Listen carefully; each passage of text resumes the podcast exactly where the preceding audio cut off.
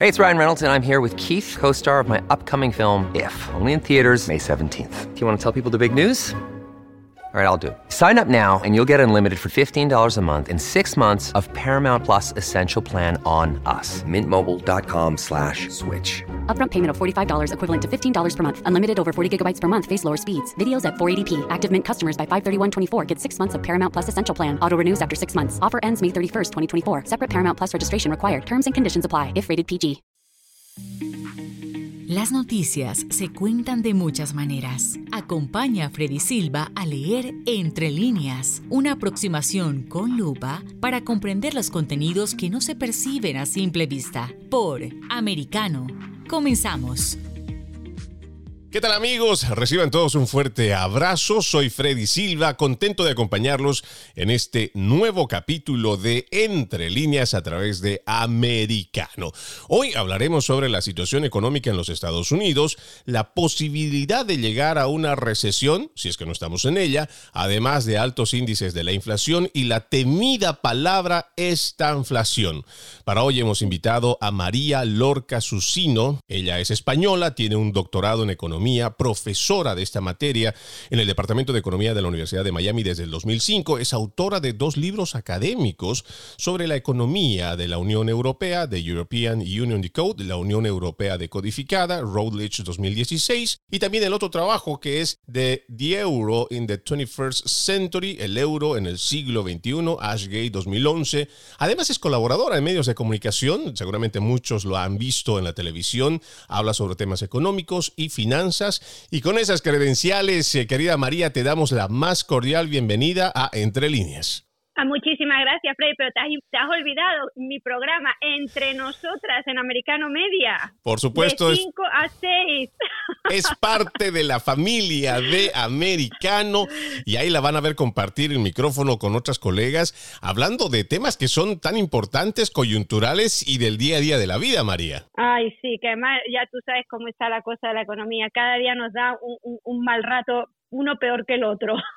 Ya como dicen los mexicanos, uno no va sintiendo lo duro, sino va sintiendo lo tupido con lo que le Qué bueno. Bueno, María, mira, vamos a comenzar hablando, eh, bueno, vamos a leer entre líneas más adelante los artículos, pero quiero hablar sobre este primer tema o esta palabra que me parece está rondando no solo en las principales, en los principales medios de comunicación y también lo he escuchado en la voz de algunos expertos y se trata de la estanflación. Lo que he podido encontrar en mi trabajo de investigación para tratar de ponerlo de una forma bastante simple, esto dice que es una palabra compuesta a partir del estancamiento a inflación y va indicando el momento o coyuntura económica dentro de una situación inflacionaria y se produce un estancamiento de la economía y el ritmo de la inflación no cede. Situación económica de un país, esta también es otra definición que encontré, que se caracteriza por un estancamiento económico, a la vez persiste el alza de los precios y el aumento del desempleo. Cuando yo veo las cifras, María, cuando hemos alcanzado un 8.4% en la inflación, un promedio, un promedio, eh, y que es el más alto en 40 años, pero además, según reportes, se ha encontrado también que entre febrero y marzo se ha tenido un 1.4 de inflación intermensual.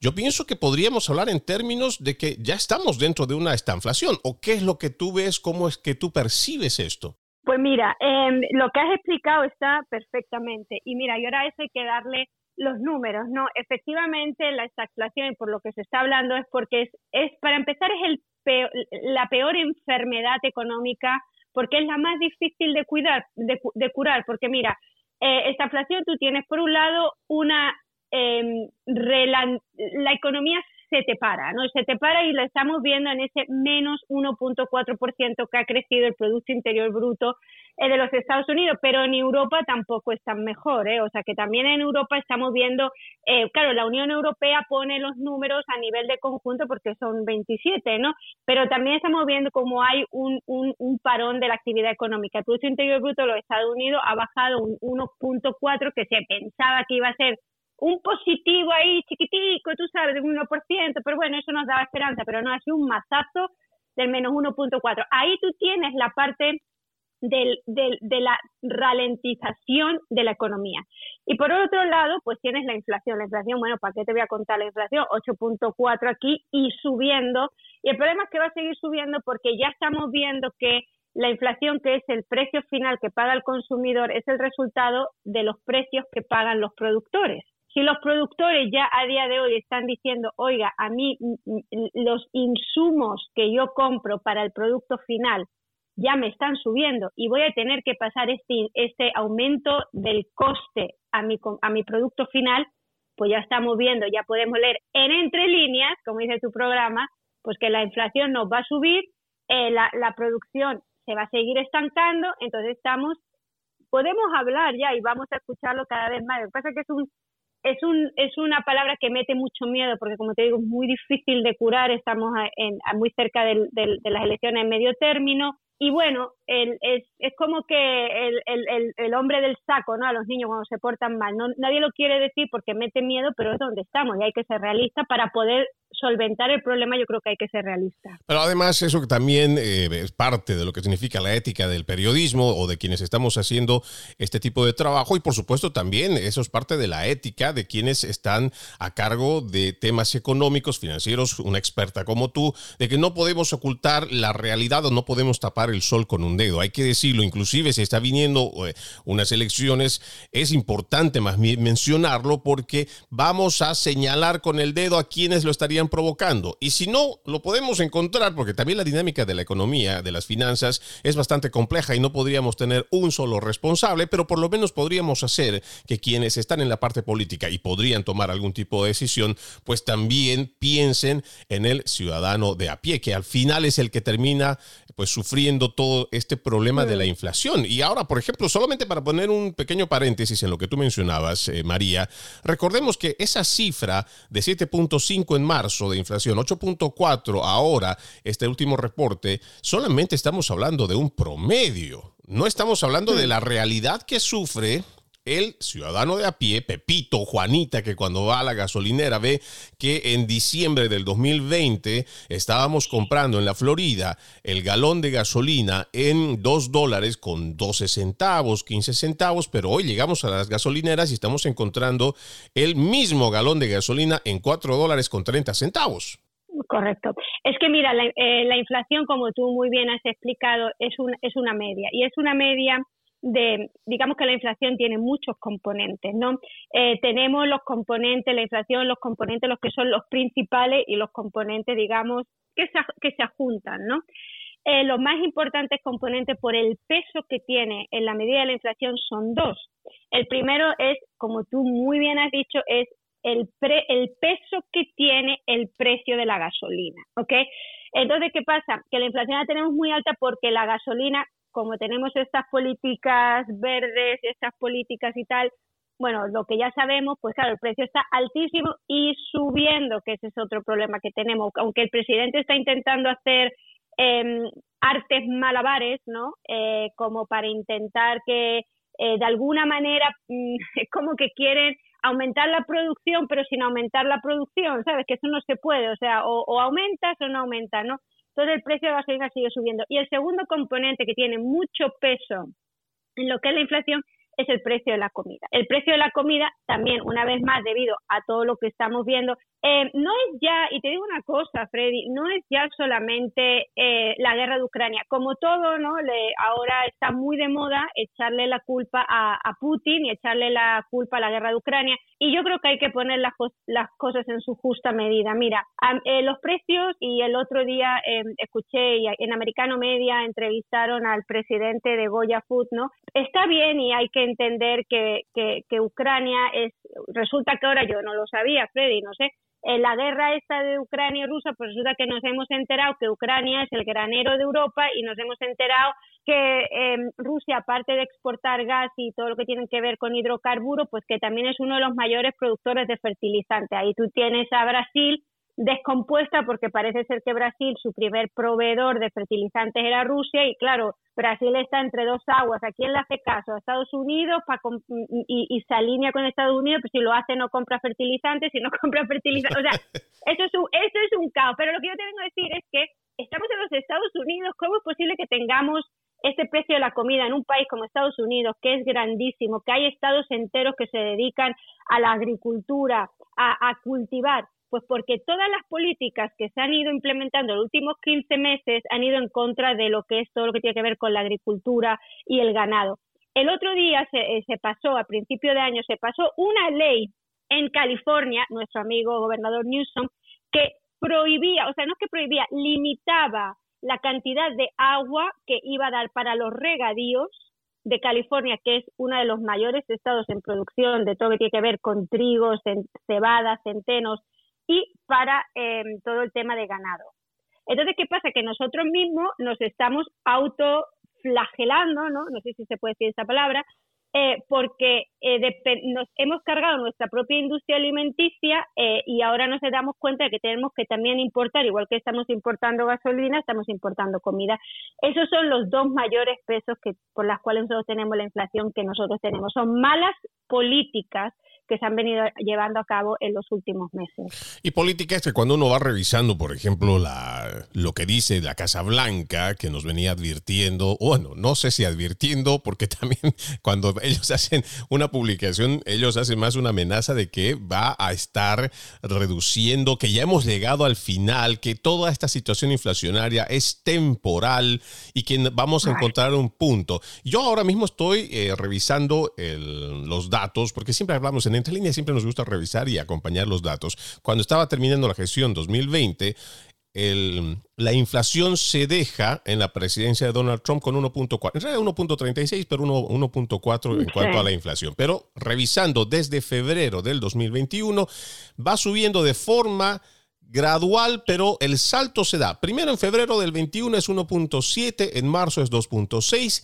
sube de una forma bastante rápida el doble en abril del 2021, 4.2, en mayo 5, junio 5.4, 5.4 julio, vamos yendo por ejemplo hasta octubre 6.2, estamos en diciembre 7 y ellos seguían diciendo esa mentira de que vamos a encontrar el final, que ya hemos llegado al pico. Y claro, como ya no encuentran otra forma de cómo decir esta administración de Joe Biden de que sus malas políticas desde el primer día, en cuanto ellos ingresan a la Casa Blanca, firman 17 decretos, bueno, eh, órdenes ejecutivas, decretos como lo conocemos en Latinoamérica, como si esto se tratara de una eh, aristocracia, pues ellos, ellos son los responsables en parte. Tampoco podemos decir directamente, María, eh, que son los directos, porque también este sistema del mecanismo económico, o sea, también tiene sus aristas, tiene sus complejidades porque ahora estamos viviendo en un mundo globalizado. Pero en gran parte es que tiene la responsabilidad de este gobierno que cuando llega una guerra, una invasión por parte de Rusia, ah, no, entonces ese es. Lo que me pregunto ahora es, ¿qué nos vamos a inventar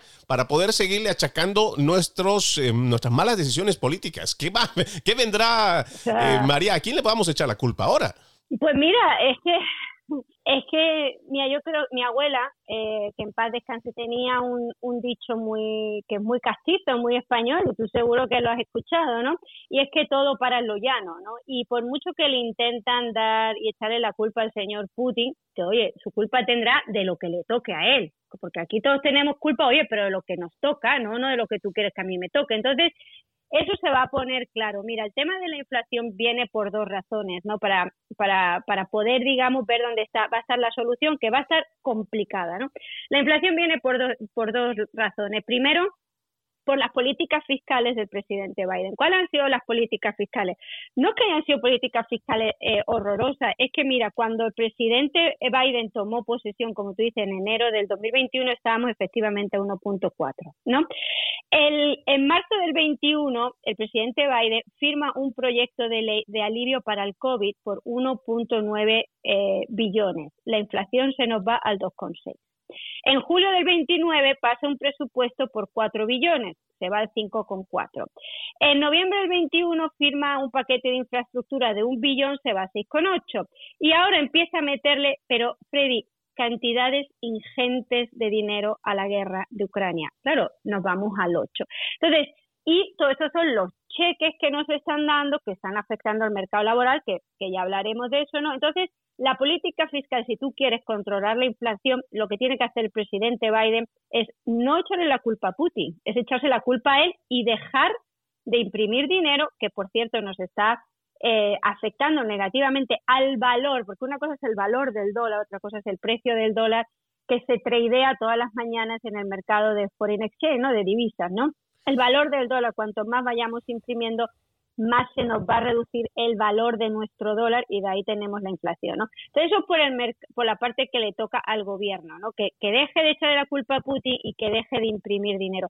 Y luego, como tú muy, muy bien has mencionado, la segunda parte de la inflación viene de la Reserva Federal, que como tú has dicho, es que estaban silbando al aire, es que el rollo no iba con ellos, es que esto es transitorio, pero que va a ser transitorio.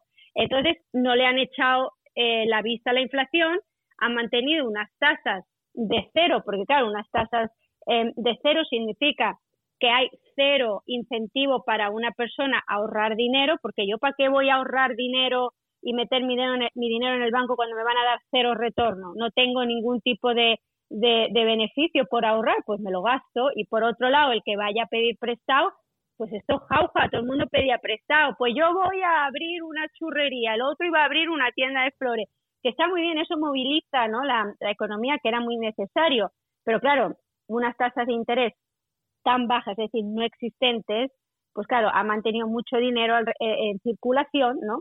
Eh, la, masa monetaria aumenta muchísimo y eso y, entonces a quién hay que echarle la culpa a la Reserva Federal y a, y la política fiscal del gobierno y a la política monetaria de la Reserva Federal que dejen a Putin tranquilo, ¿me entiendes? Es que no haya más nadie que echarle la culpa del asunto.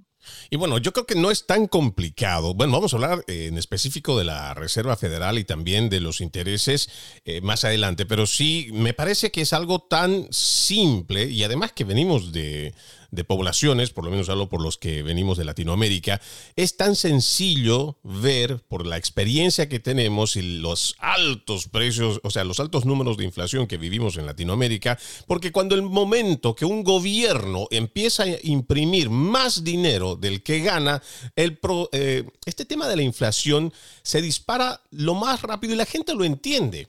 Incluso mucha gente que ni siquiera tiene conocimientos financieros, que no tiene conocimientos en economía, sabe que el momento que está escuchando que el gobierno va a imprimir más dinero y que va a empezar a dar algún tipo de beneficio o que hay algún bono, eh, bono solidario, algún proyecto socialista, entonces hmm. eso va a significar que su dinero va a ir teniendo cada vez menos capacidad de compra. Y ese es el problema que estamos viendo cada vez más aquí en los Estados Unidos, María, porque ya no importa si una persona llega a tener un ascenso en su trabajo.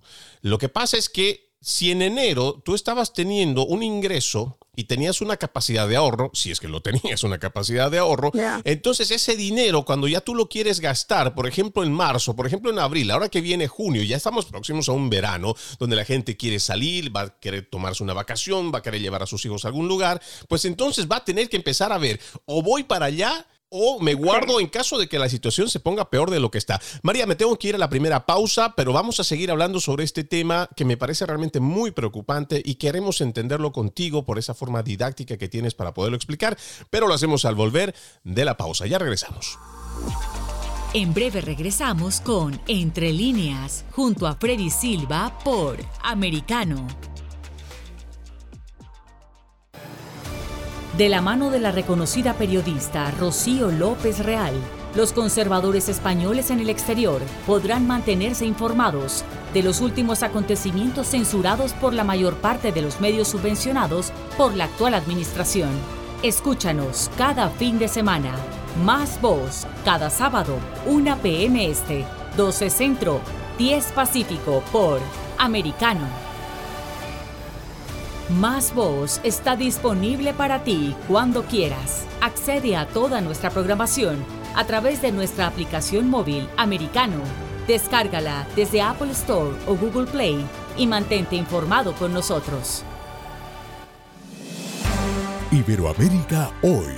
Un análisis de los acontecimientos políticos y sociales y su impacto en nuestra región Entrevistas con los protagonistas de los temas relevantes, puntos de vista distintos, para que saques tus propias conclusiones. Conducido por Mario Pacheco y Mamela Fiallo. De lunes a viernes en vivo, 12 pm este, 11 centro, 9 pacífico por Americano. Ideas, argumentos, posturas y visiones, sin desperdicios. Escucha, concuerda o difiere con los postulados de José Aristimuño y Jimmy Nieves, quienes debaten con vehemencia de lunes a viernes a las 9 pm este, 8 centro, 6 pacífico por Americano. Noticias e información del acontecer de nuestra región con sabor caribeño. Acompaña a Diulca Pérez e infórmate de lunes a viernes en vivo 9 a.m. Este, 8 Centro, 6 Pacífico por Americano. La economía es el eje central de la vida diaria. Infórmate de los temas importantes del acontecer económico y empresarial en Ahora con Alberto Padilla de lunes a viernes, 4 p.m. Este, 3 Centro, 1 Pacífico. En vivo por Americano.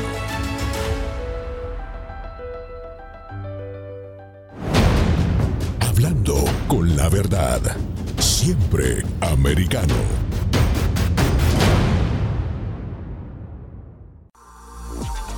Estamos de vuelta con Entre líneas, junto a Freddy Silva por Americano.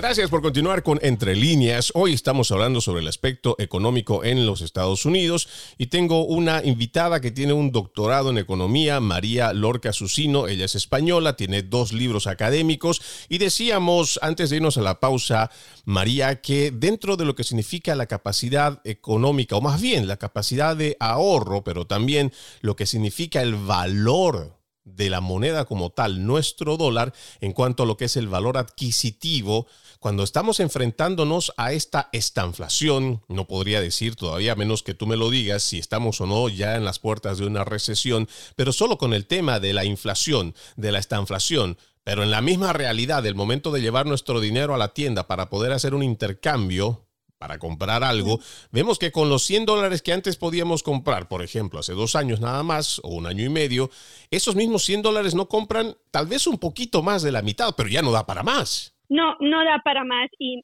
el, y el problema que estamos teniendo es el siguiente. Tú vas ahora al supermercado y efectivamente eh, para comprar lo mismo eh, que tú comprabas antes eh, necesitas 8 dólares más. Sí, eso es en el supermercado. Para poner la gasolina que tú necesitabas antes, pues tienes que poner como dos dólares más por, o un dólar y pico más por galón. Entonces son, como se llama en economía, incrementos marginales, ¿no? Porque son marginales, porque son, como yo digo siempre, un poquito más. Entonces son ocho dólares más aquí, un dólar y medio más aquí. Si vas a cenar con la familia, pues ya la cena no te sale una cena de, de cuatro, eh, solían ser más o menos 100 dólares, en una familia sale a cenar el average, ¿no? Según la estadística son 100 dólares, pues ya no son 100 dólares, ¿eh? ya se te está yendo a 130, o sea, ya tienes 30 dólares más. Entonces, esos pequeños incrementos marginales, ¿ok? Son los que hacen que los presupuestos se nos vaya completamente de mano. Entonces, tenemos una situación que es a lo que yo te quería decir. Cuando tú escuchas que tú tienes un 1.4 negativo de crecimiento y tú analizas de dónde viene, eh, tú ves que todo el mundo te está diciendo, porque como te digo, nadie quiere ponerle el cascabel al gato porque hemos salido de dos años de pandemia, nos han tenido encerrado con, con, con, la mascarilla, la gente quiere disfrutar, la gente no está psicológicamente preparada para, para, para aceptar, por lo que yo veo, ¿no? Que ahora viene una recesión. La gente no quiere oír hablar de eso. La gente dice, mira, yo llevo dos años en mi casa, con la familia, en 120 metros cuadrados, no me vengas a mí con esta, que yo lo que quiero es irme de vacaciones. Entonces la gente realmente el salario no le llega. El salario no le llega porque el salario nos ha subido un 3,14, pero la inflación, como te digo, está en un 8,5, son los marginales, 8 dólares más aquí, un dólar y pico aquí. Entonces, para mantener el nivel de vida, para mantener lo que nosotros llamamos el nivel de vida, que la gente tiene que tener claro que el nivel de vida es como nosotros vivimos de bien, ¿no? Eh, para mantener nuestro poder adquisitivo, nuestro poder de compra, nuestro salario no nos llega. Entonces, ¿a dónde vamos? Vamos a los ahorros. Y aquí es donde yo te quiero decir, debido a la pandemia y debido a que hemos estado encerrados, pues hombre, el gobierno nos ha dado cheques, hemos seguido manteniendo el trabajo, gracias a Dios, a través de remoto por Zoom, es decir, se ha intentado mantener la situación. Entonces, la tasa de ahorro en los Estados Unidos nunca ha sido tan alta. Los Estados Unidos aquí no ahorra nadie. ¿Por qué? Porque no hay cultura del ahorro, no como en nuestros países que existe una cultura del ahorro. Aquí no ahorra nadie, pero hemos sido forzados a ahorrar. Entonces tenemos un se calcula que hay eh, 3 trillones de dólares que la gente ha ahorrado. Cada uno, pues tú le das según su porcentaje de, de, su familia, ¿no? Entonces, para mantener el nivel de vida, como tú ibas diciendo, para irnos de vacaciones, hasta ahora la gente está diciendo, sí, sí, a mí no me llega el salario, pero yo me voy a ir de vacaciones. Tengo dinero, voy a empezar a tirar de mis ahorros. Entonces ahí donde estamos empezando a ver cómo los ahorros de los estadounidenses está bajando, pero a una velocidad que yo no te quiero contar, y ya, como ya los ahorros casi que no los estamos agotando, ¿sabes lo que se está viendo? Se están volviendo a ver las deudas en las tarjetas de crédito de niveles de la prepandemia, es decir, que la gente ya está dando el tarjetazo. ¿Por qué? Pues porque la gente quiere mantener el nivel de vida. Entonces, aquí es donde está, digamos, el, el, el problema que vamos a ver, ¿no? Que todavía el Wall Street, ¿no? Está diciendo, no, no, todo está muy bien, claro, todo está muy bien porque mantenemos el consumo. Pero ¿por qué mantenemos el consumo? Mantenemos el consumo durante esta inflación no por nuestros salarios, sino por nuestros ahorros. Cuando se nos acaben los ahorros, vamos a empezar a endeudarnos. Y si seguimos teniendo la inflación, no tenemos ahorro porque nos los hemos machacado en las vacaciones del verano y tenemos que empezar a tirar de la tarjeta de crédito, ahí es cuando vamos a empezar a tener un serio problema en lo que es la economía. Y creo que esto también se ha visto en lo que va a este siglo XXI, porque estas experiencias hemos visto a lo largo del siglo pasado, pero entre las primeras crisis económicas que se ha visto durante el 2004, que ya se veía viniendo o se venía anunciando a finales del 2004, 2005, y realmente empezamos a ver cruda la situación en la crisis económica del 2007, 2008 ni hablar, 2009 estábamos pagando, yo recuerdo cuando estaba viviendo en eh, Washington, D.C., estábamos pagando la gasolina por encima de lo que hoy pagamos, 4, dólares con 64 centavos. Entonces, esta es una alerta. Y creo que es importante que la gente sepa que si bien estamos dinamizando lo que tú dices, la economía, lo estamos haciendo a través de los ahorros. Y estos mismos ahorros se supone que dentro de una cultura financiera están destinados para temporadas de emergencia y mucha gente ni siquiera tiene esta cultura, sino que lo poco que tiene tal vez lo está guardando para su retiro. Pero esta situación ha obligado a muchas personas a que estén sacando sacando ese dinero de sus cuentas de ahorro para su retiro. Y me parece que también aquí vamos a ver un fenómeno muy grave y tal vez no tenga que ver mucho con lo que es la, eh, el vivir y el comer hoy, sino es el hambre que vamos a tener para mañana. Sí, porque es que también sabes qué pasa cada vez históricamente los ciclos económicos, cuando tú estudias los ciclos económicos, se dice que cuando hay una recesión es porque ha habido un aumento eh, en el precio de la energía. Efectivamente, como tú has bien mencionado, acuérdate, creo que era en el 2008, 2007, justo antes de que se diera el, el, el, batacazo, ¿no? En el 2009, 8, 9 nos diéramos el batacazo por la burbuja inmobiliaria, ¿no? Pues los precios de la gasolina estaban eh, por las nubes, ¿no? De aquella decían que es que era la guerra, no sé qué guerra teníamos en aquel entonces, no me recuerdo bien, ¿no?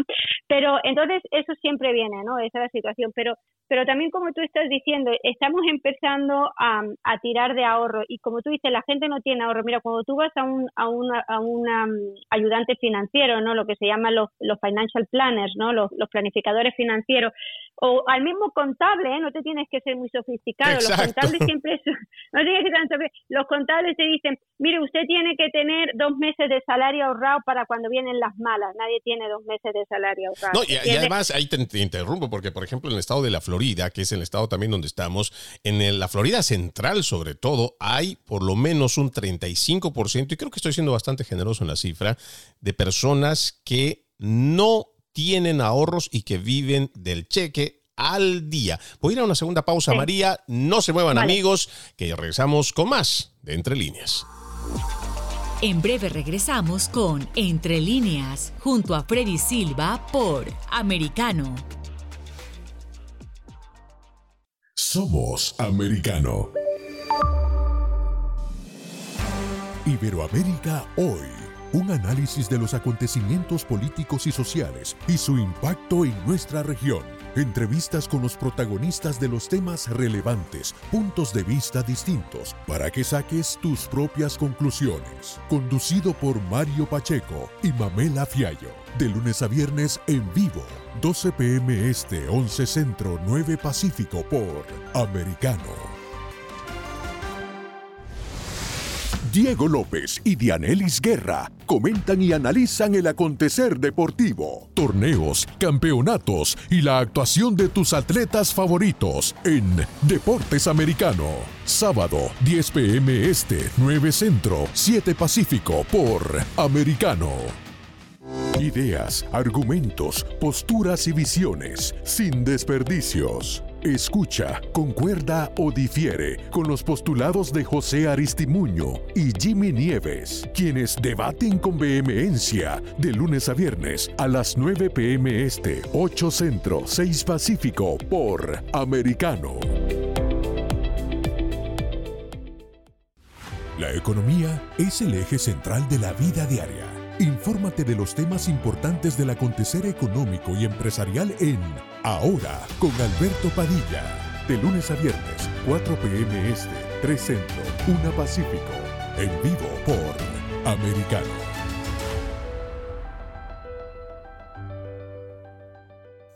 Comienza tu día bien informado. De mañana con Americano. Junto a Gaby Peroso y Jolly Cuello quienes te presentan la revista informativa de las mañanas. Conéctate con nosotros en vivo de lunes a viernes de 7 a.m. Este, 6 Centro, 4 Pacífico por Americano. Donde pasan los hechos, siempre americano. Infórmate con Lucía Navarro de los temas importantes del día que impactan tu vida. Conoce el contexto de los hechos con el análisis de especialistas. Únete a Actualidad Noticiosa de lunes a viernes a partir de las 10 pm este 9 Centro 7 Pacífico por Americano. Estamos de vuelta con Entre líneas junto a Freddy Silva por Americano. Continuamos con más de Entre Líneas. Le recordamos que usted nos puede escuchar, además de la radio, en radio satelital Sirius XM, canal 153. También lo puede hacer por nuestra página en el internet www.americanomedia.com y también descargando nuestra aplicación Americano tanto para dispositivos de Apple como para Android. Estamos con María Lorca Susino. María, estábamos hablando sobre este tema que me parece que es muy importante en cuanto al ahorro y que estamos viendo que estos mismos efectos de la inflación, el mismo costo de vida y también el estilo de vida que el americano quiere mantener, pues eh, va, en otras palabras, y creo que de forma muy coloquial podríamos decir, el que empiecen a gastar hoy es una especie de decir, es pan para hoy, pero hambre para mañana. Pero ese mañana no lo veo tan lejano, sino que ese mañana lo estoy viendo cada vez más cerca. Estamos en el siglo XXI. ¿Cómo, se puede, ¿Cómo podemos entender que realmente se está hablando de que puede haber una hambruna? Mira, la hambruna ya está, ya, ya ha salido la FAO diciendo que ya hay hambruna en los países africanos porque los países africanos son los que más compran eh, lo que son los cereales, ¿no? que es la base de sus alimentaciones, pues de Ucrania y de Rusia y ya la FAO se está alertando de que, de que en, ciertos países tradicionalmente que han sufrido de hambruna, Etiopía, bueno, tú sabes todo, ¿no? Eh, pues ya se está viendo eso, eso para empezar, pero también se está hablando de una hambruna aquí en los Estados Unidos debido, primero porque no las políticas agrarias, como hemos comentado, se han cargado la producción por el alto precio y lo más preocupante que estamos viendo a, expertos en, nutrición, a, expertos en, eh, en, dietas, ¿no? Que están hablando de que como resulta que con la inflación todo nos ha subido, normalmente tú con inflación puedes sustituir. Hay una cosa que te salva en la sustitución, que te baja el nivel de vida y me siento un poco como cuando hablas con la gente de Venezuela, ¿no? Que dice, bueno, si el pollo está muy caro, pues compro, yo qué sé, pescado. Si el pescado está muy, muy, muy caro, pues compro unas chuletas de cerdo, ¿me entiendes? Tú vas sustituyendo, pero el problema es que esa subida de precio es eh, a todos los niveles. Entonces, el poder de sustitución se nos ha acabado. Al acabarse el poder de sustitución, lo que están diciendo los expertos nutricionales, porque te digo una cosa, Freddy, eh, es muy importante entender que los, eh, los países se basan en el, en el desarrollo laboral y en la productividad de sus trabajadores.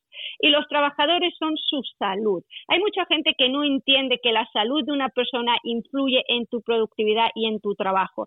Si tú estás eh, sobrepeso, si tú estás totalmente medicado, si, si tú tienes una situación de salud em, que no es la adecuada, tú no vas a ir a producir, tú vas a fallar en tu trabajo y tú vas a verte en una situación de desempleo, una situación de empleo complicada. ¿no?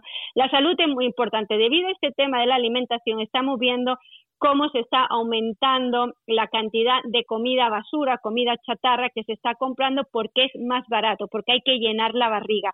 Se están diciendo los reportes de cómo las madres, yo hoy he llevado a mi hija al colegio, nos tenemos que calentar la cabeza en qué le vamos a echar en la lanchera, porque nos ha subido la lanchera de la niña, ¿me entiendes? Entonces yo no debía mandar a mi hija unos Kit ¿me entiendes? Ni unos, eh, yo qué sé, ni unos goldfish, ¿no? Le tienes que mandar comida nutritiva. Entonces, si empezamos con ese problema de la alimentación, vamos a ver cómo van a empezar a aumentar problemas de salud relacionados con la alimentación que van a tener un efecto muy negativo en los trabajadores, ¿no? Entonces también ese es el tema de la hambruna que vamos a ver aquí. No es que vayamos a pasar hambre como en el, en el 1929, que, que los Estados Unidos vieron, los Estados Unidos en la crisis de la gran recesión, se vieron las líneas de, que la gente esperando en línea para coger una tacita de sopa. Eso pasa aquí, ¿no? Los sublines.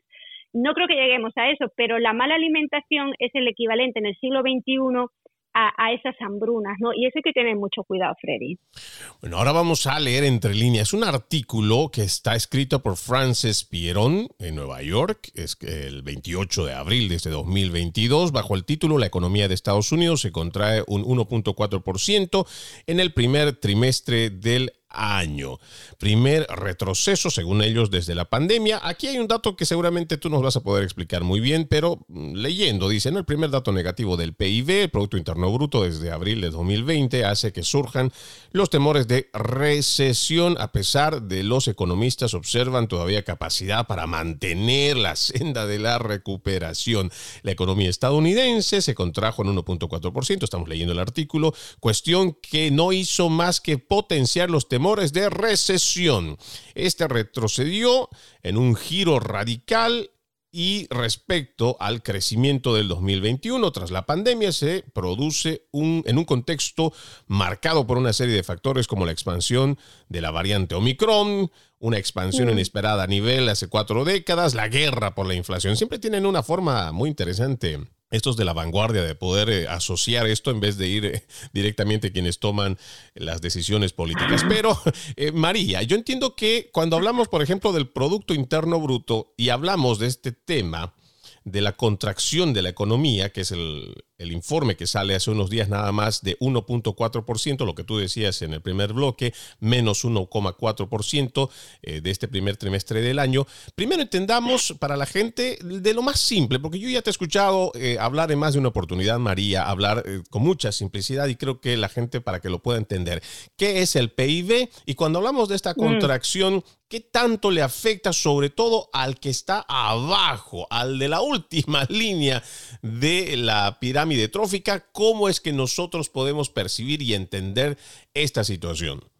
Mira, el Producto Interior Bruto mide eh, lo que se produce en un país, es decir, te mide, eh, te calcula cuántas sillas han vendido, cuántas mesas, cuántos coches, cuántas pizzas, o sea, mide lo que se ha producido, Producto Interior Bruto, lo que se produce dentro de un país a nivel bruto, ¿no?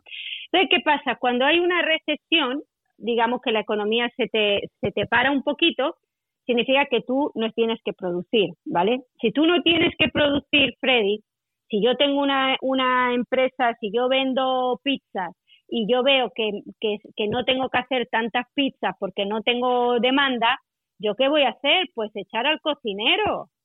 Entonces, ¿qué pasa? Que cuando el Producto Interior Bruto se, se, se hace más lento, como nos ha pasado, hay una contracción, que significa que no se está produciendo porque no se está comprando y si no se está comprando, pues al final se tiene que despedir a los trabajadores porque una empresa no va a quedarse con unos trabajadores cuando no están vendiendo. Entonces, eso por ahí. ¿Qué es lo que está manteniendo el Producto Interior Bruto? El Producto Interior Bruto son cuatro componentes y, muchas gracias por la pregunta porque me encanta poder explicarlo. Son cuatro componentes. Todo el dinero que los consumidores, que tú y yo, eh, yo qué sé, que mi vecina de enfrente, que tu amigo, que tu prima, que la señora que nos está escuchando, cada vez que abrimos la cartera para gastar dinero, estamos contribuyendo al Producto Interior Bruto. Si no gastamos, no consumimos. Y si no consumimos, estamos creando desempleo. Una persona va a perder el trabajo, ¿no?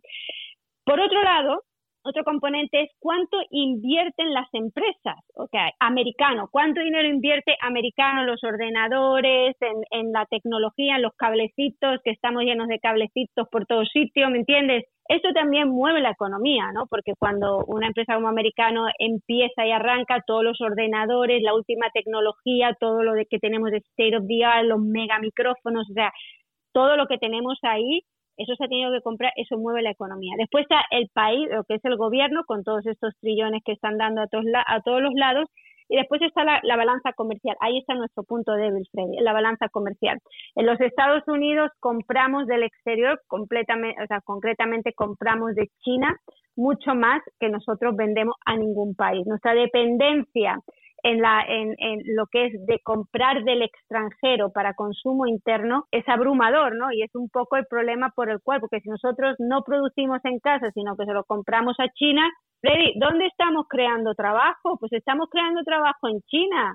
No estamos creando trabajo en Minnesota, ni en Oklahoma, ni en Detroit, ni en Fort Lauderdale, ni, o sea, que te digo, ni en Los Ángeles, ¿no? Entonces, ese es el problema. ¿Quién sufre al final? Bueno, pues sufre el trabajador, porque si no consumimos, no se produce. Si no se produce, las empresas van a tener que despedir a la gente y por eso es que ese dato de Producto Interior Bruto de un menos 1.4 no lo quieren ver, pero lo van a tener que ver.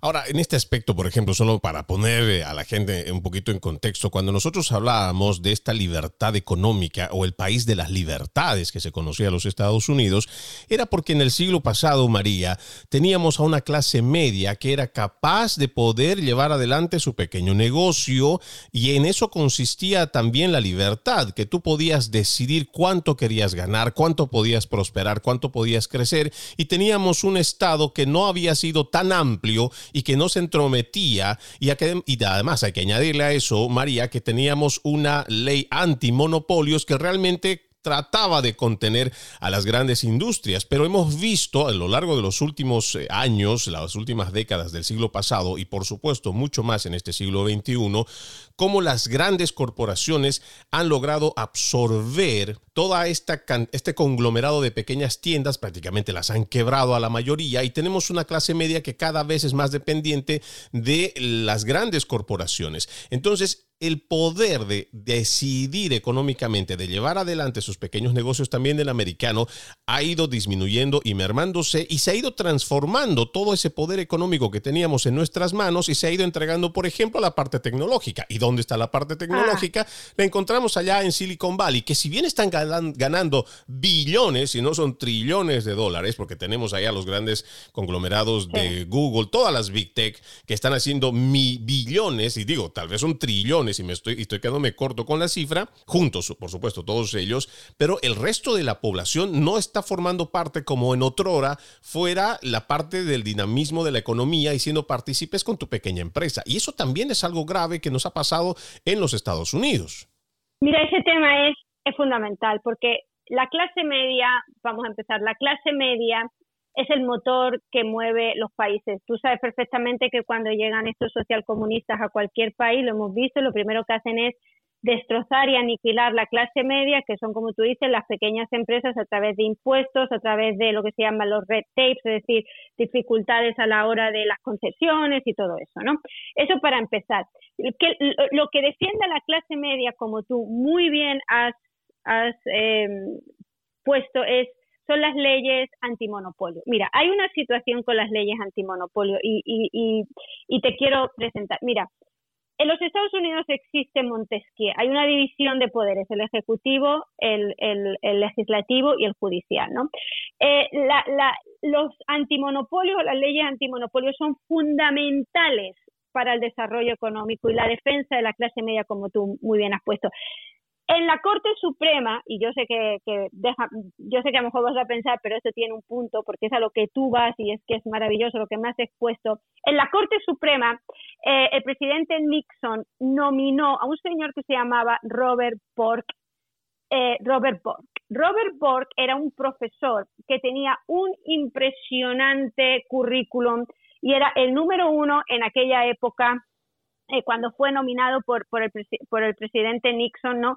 Para ir a la Corte Suprema. Tenía un libro que a día de hoy en las escuelas de, de, de, derecho se estudia, se llama Em, se llama The Antitrust Paradox, la paradoja del antitrust, ¿no? Este señor se quería, quería que, que, hubiera ido a la Corte Suprema en los años 70 porque se necesitaba en la Corte Suprema que hubiera alguien, una voz que defendiera las leyes antimonopolio. Ese señor fue vetado, justamente fue vetado bajo la supervisión cuando nuestro querido presidente Biden era el que mandaba, digamos, en lo que es el, el, el um, ¿cómo se llama? El comité, ¿no? Que, que, escucha los casos de los, de los eh, nominados a la Corte Suprema. El presidente Biden hizo de aquella, cuando era presidente de aquella, de aquella comité, todo lo posible y lo imposible para que este señor no saliera, para que la voz del antimonopolio fuera representado en la Corte Suprema. Eso no existe. En la Corte Suprema eh, no existe una voz defendiendo eh, los monopolios. ¿Qué hemos visto? Bueno, hemos visto cómo en las manufacturas en el siglo XX, que era lo que movía la economía, pues hemos tenido muchísimos casos de, monopolio. Eh, de ahí hemos ido al lado de los servicios, como tú muy bien has añadido. hemos escuchado el monopolio de Microsoft hasta la saciedad, ¿me entiendes? Y ahora tenemos un monopolio. Ahora nosotros los Estados Unidos, por suerte o por desgracia, yo creo que es un, eso habría que ver si es suerte o desgracia, hemos pasado de ser un país de, de manufacturas, ¿no? A, un país de servicios, ¿no? Todo el mundo quiere estudiar una carrera universitaria para, para estar en servicio, ¿no? Nadie quiere nadie quiere apretar botones ni quiere apretar tuercas más, ¿no? Eso ha quedado para otro nivel, tiene sus desventajas, como sabemos, pero bueno, estamos en los servicios, ¿no? Dentro de los servicios, lo que manda, lo que manda la economía ahora mismo es todo lo que tiene que ver con los servicios de la información, ¿no? Todo, y ahora lo que tenemos es un monopolio, como tú muy bien has dicho, de todo lo que son las social media, y esto tiene un impacto muy, muy negativo, se quiera o no se quiera, en todo lo que es la clase media, el desarrollo de, de las industrias en la clase media, ¿no?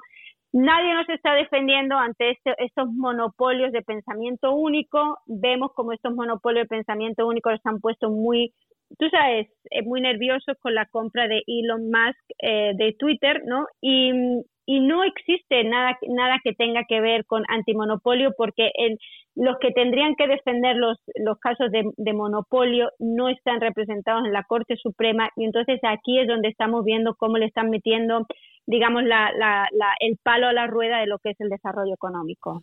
Y eso es muy triste, porque tú lo has dicho muy bien. El tema de estos monopolios, ahora que hablamos de estas grandes tecnológicas, pues en una mm, digamos, un capitalismo sano, en un capitalismo como el que nosotros habíamos concebido a finales de los 90, en los 80, o lo habíamos entendido al principio del siglo XX, habíamos entendido que esta dinámica de la, del capitalismo lo que pretendía y lo que hacía era sacar lo mejor del ser humano en una competencia sana. Pues teníamos a las empresas grandes, ya sea las empresas pequeñas, las empresas medianas, pero todas compitiendo. ¿Por qué? Porque por conseguir la atención de un comensal, por conseguir la atención de un cliente, para que ese cliente venga con el mejor producto, pero eh, esto lo que ha cambiado es que se han ido, ya no, ya no les interesa mucho el producto, como tú lo has dicho, ahora la gente lo que quiere es el servicio, ¿no? Ha cambiado en cuanto a lo que significa esta dinámica, pero también estamos viendo que a través de este monopolio, ¿sí? Estamos manejando, lamentablemente, una narrativa oficial,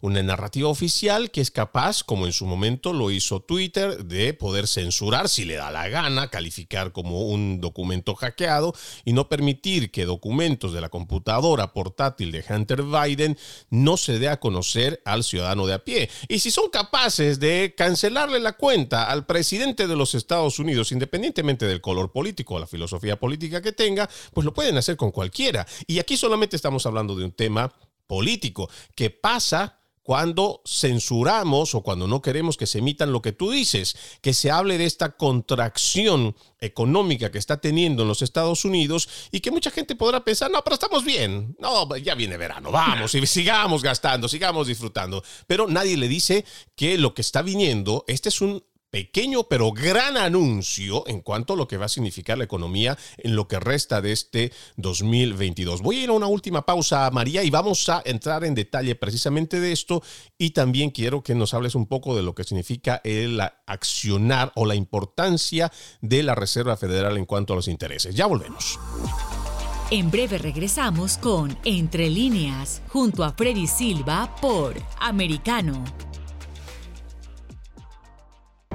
Noticias e información del acontecer de nuestra región con sabor caribeño. Acompaña a Diulca Pérez e infórmate de lunes a viernes en vivo 9 a.m. Este, 8 Centro, 6 Pacífico por Americano. Donde vive la verdad.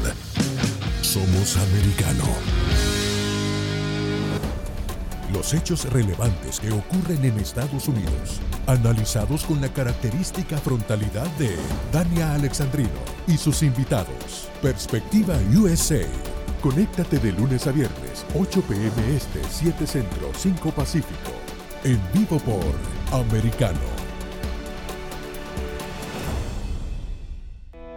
Perspectiva USA está disponible para ti cuando quieras. Accede a toda nuestra programación a través de nuestra aplicación móvil americano. Descárgala desde Apple Store o Google Play y mantente informado con nosotros. La economía es el eje central de la vida diaria. Infórmate de los temas importantes del acontecer económico y empresarial en Ahora con Alberto Padilla de lunes a viernes, 4 p.m. Este, 3 Centro, 1 Pacífico. En vivo por Americano. El antídoto rojo extra está disponible para ti cuando quieras. Accede a toda nuestra programación a través de nuestra aplicación móvil americano. Descárgala desde Apple Store o Google Play y mantente informado con nosotros. Los hechos relevantes que ocurren en Estados Unidos, Europa, Asia y Medio Oriente, vistos con la mirada experta de la internacionalista Lourdes Subieta, en Así está el mundo, de lunes a viernes, 11 a.m. Este, 10 Centro, 8 Pacífico, en vivo por Americano. Ideas, argumentos, posturas y visiones, sin desperdicios. Escucha, concuerda o difiere con los postulados de José Aristimuño y Jimmy Nieves, quienes debaten con vehemencia de lunes a viernes a las 9 pm este, 8 centro, 6 pacífico por Americano. Estamos de vuelta con Entre líneas, junto a Freddy Silva por Americano.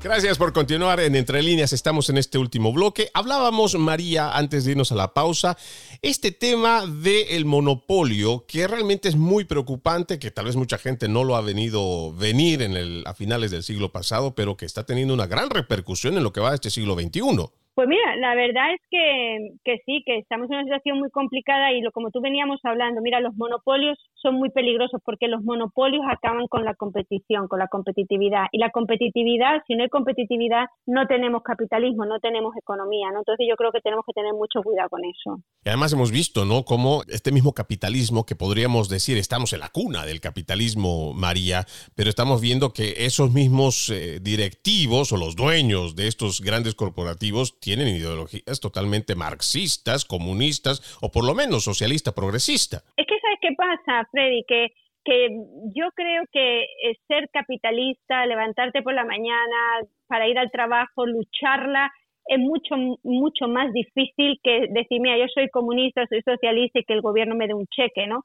Entonces yo creo que es, la vida es tan dura y tan complicada y la gente, y se ha producido tantos fracasos por muchas razones, ¿no? Que habría que analizar por qué la gente fracasa laboralmente. Hay muchas razones, hay temas médicos, temas personales, temas psicológicos, ¿no? Pero cuando tú te ves en esa situación, tú lo que quieres es que alguien te cuide, ¿no? Y de ahí es donde yo creo que arranca un poco toda la necesidad del socialismo que tenemos en estos momentos. Y por eso es que triunfan, ¿no? Estos eh, mesías del siglo XXI que te prometen que te van a arreglar la vida, pero al final ya hemos visto que en la mayoría de los gobiernos lo que hacen es eh, lo contrario una vez que llegan al poder. Entremos eh, rápidamente, María, a este tema de la Reserva Federal. Creo que cualquier acción que vaya a tomar en este momento la Reserva Federal, que durante la semana se va a reunir, según lo que he escuchado, ya sería bastante tarde porque lo que estamos viendo en cuanto a cifras, aparentemente, incluso si tomaran acciones eh, ya, eh, de todos modos no van a poder parar, ni la contracción ni la inflación. Es que yo a mí no me gustaría estar en la Reserva Federal, déjame decirte, porque Mira, la Reserva Federal va a implementar lo que es la, la, eh, la, política monetaria. La política monetaria de la Reserva Federal es subir o bajar los, las tasas de interés. Las tasas de interés eh, que van a subir, van a subir un 0.50, que ya el mercado está aburrido de escuchar el 0.50, eh, pero es que un 0.50 para luchar contra una inflación del 8.5 es que no le hace ni cosquillas, Freddy. Entonces hay una cosa en economía que se llama la, la regla de Taylor, de Taylor Rule, que te está diciendo, bueno, si usted quiere controlar la inflación, usted tendría que subir la tasa de interés un para controlar una inflación del 8.5, tú tienes que subir una tasa de interés a casi el 11%. Tú subes una tasa de interés al 11%, la economía mañana se para y aquí no es que tengamos una recesión, lo que tenemos es eh, el, fin del mundo, ¿me entiendes? Entonces, como lo que están haciendo, pues son medidas que tendrían que haber hecho cuando tú empezaste y empezamos esta entrevista, cuando la inflación llegó al 2 al 2,6%. Ahí es cuando tenían que haber actuado. Pero como tú dijiste, se pusieron a silbar al viento y estamos en un 8.5. Lo que van a hacer el miércoles, ni cosquillas le va a hacer a la inflación. Y es triste, ¿no? Porque el ciudadano de pie es el que al final va a terminar pagando, ya sea la subida de los intereses o igual lo que llamamos la, la doble inflación, porque al político realmente no le va a interesar en lo más mínimo el querer arreglar este tema, porque sabe que al momento de que suben los precios, en el mismo precio, en su incremento, pues también se va subiendo el impuesto y del impuesto es de lo que viven la mayoría de estos politiqueros y pues eso significa también un ingreso mayor a sus arcas. Pero bueno, vamos a quedarnos con muchos temas todavía pendientes, lo que quiere decir que voy a dejar pendiente igual una invitación para una próxima oportunidad. María, realmente me encanta muchísimo platicar contigo por la forma en cómo nos explicas, pero ahora quisiera entrar en detalle un poco de lo que es tu trabajo. Sabemos, eh, por lo que hemos leído, tienes eh, dos libros muy, eh, dos libros académicos que son referencia para muchos que están estudiando en las universidades. Y háblanos un poco más de lo que, lo que es tu carrera y lo que es tu trabajo académico. Bueno, muchísimas gracias. Pues eh, mira, desde el 2006 eh, soy profesora de economía en la Universidad de Miami. También soy para el Departamento de Economía, soy la, la asesora académica, ¿no? Yo soy la que asesora académicamente a los estudiantes, ¿no? Sobre sus carreras. Estoy muy relacionada debido a eso con el mundo laboral porque bueno, tengo que hablar con, con lo que son las empresas, qué están buscando ellos, porque quieras que, quieras que no, o sea, tú tienes un niño en una universidad, la Universidad de Miami es privada, ¿no? Pagando un dinero importante, tú tienes que asegurarte, tú tienes una obligación moral, ¿no? De que ese estudiante sale con los, con los conocimientos que se están pidiendo allá afuera. Tiene que haber una unión, ¿no? Entre el mercado laboral y las universidades que muchas veces se, se pierde, ¿no? Pero yo creo que, que tiene que haberlo. Entonces también eso es parte de mi trabajo y bueno, y como no, bueno, pues para mantener mi, bueno, pues mi puesto, ¿no? Y aparte que a mí me gusta, pues yo tengo que hacer mucho, mucho estudio de, de académico en el sentido de análisis, escribir en periódicos, ¿no? Y bueno, para estar em, al día siempre, ¿no? De lo que está, de lo que está pasando. Entonces, es, es bastante trabajo y sobre todo ahora fin de curso que ya tengo niños graduándose, que hay que escribir cartas de recomendación, en fin. Es un trabajo muy bonito, eh, pero con muchísima responsabilidad. Y cuando hablamos de tus libros, además eh, en las redes sociales, tienes tu propia página, inclusive para que la gente te pueda encontrar, María. Pues sí, la verdad tengo mi página web que es un poco, digamos, mi currículum, ¿no? Porque hoy en día, como todo es eh, tan digital, ¿no? Pues eh, un poco explicar quién soy, ¿no? Y por qué también eh, tú me das una hora de tu tiempo, ¿no? Para hablar de cuestiones económicas, ¿no? Eso es como mi, mi, como ahora todo tiene que ser fact check, ¿no? Todo tiene que estar justificado, bueno, pues eso justifica un poco mis conocimientos, ¿no? Y y, y, mi, y mi manera también de ver la economía, ¿no? Entonces, bueno, eso es importante tenerlo y ahí está para que la gente lo, lo pueda ver. marialorcasusino.com, anótelo usted, María, normal, como se escribiría María, Lorca con C, no es con K, Lorca, Susino con doble S, o sea, SS, S-U-S-I-N-O.com.